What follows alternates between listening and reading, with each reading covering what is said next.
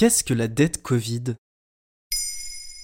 Merci d'avoir posé la question. Depuis début février 2021, un débat anime les économistes européens. Faut-il annuler la dette Covid? Quand on parle de dette Covid, on parle avant tout de dette publique. Selon le ministère de l'économie, la dette publique est l'ensemble des engagements financiers pris sous forme d'emprunt par l'État, les collectivités publiques les organismes qui en dépendent directement. La dette Covid correspond à celle contractée depuis le début de la crise sanitaire de la Covid-19. À ne pas confondre avec le déficit public. Ça, c'est la différence entre les recettes et les dépenses. En 2020, la France s'est endettée de 200 milliards d'euros de plus que d'habitude en raison de la crise sanitaire. La dette publique du pays représente 114,1% du PIB, soit 2674,3 milliards d'euros selon des chiffres de l'INSEE de septembre 2020. Ah ouais, c'est énorme quand on regarde en arrière, oui, parce que dans les années 80, la dette était de 20% du PIB. Et alors, pourquoi faudrait-il annuler cette dette Covid? Le 5 février, 150 économistes ont publié dans Le Monde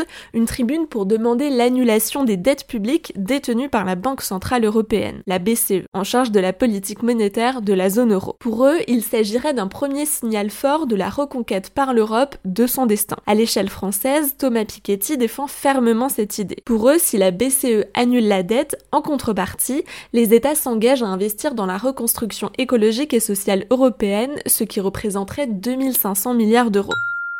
Deux jours plus tard, Christine Lagarde, patronne de la BCE, a été catégorique. Non, la dette Covid ne sera pas annulée parce que c'est un des piliers fondamentaux de l'Union européenne. C'est même inenvisageable selon elle, qui précise que la dette se gère dans le temps long et que 2021 sera une année de reprise. Dans son camp, le gouverneur de la Banque de France, François Villeroy de Gallo, avait déjà affirmé en novembre 2020 son opposition. Selon lui, annuler la dette n'est pas possible, c'est une histoire de confiance. Voulez-vous laisser l'argent ici? Je ne crois pas, non.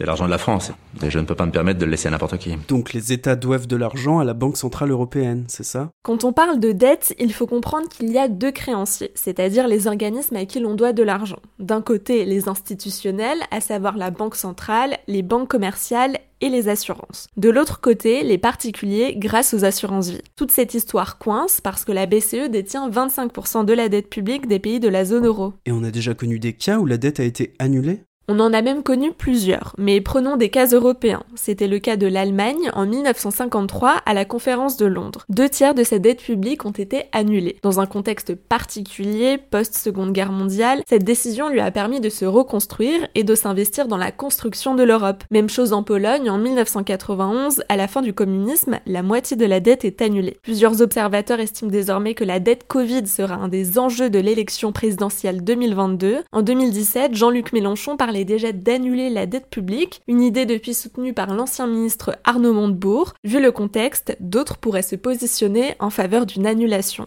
Voilà ce qu'est la dette Covid. Maintenant, vous savez. Un épisode écrit et réalisé par Pauline Weiss. En moins de 3 minutes, nous répondons à votre question. Que voulez-vous savoir? Posez vos questions en commentaire sur les plateformes audio et sur le compte Twitter de Maintenant Vous savez.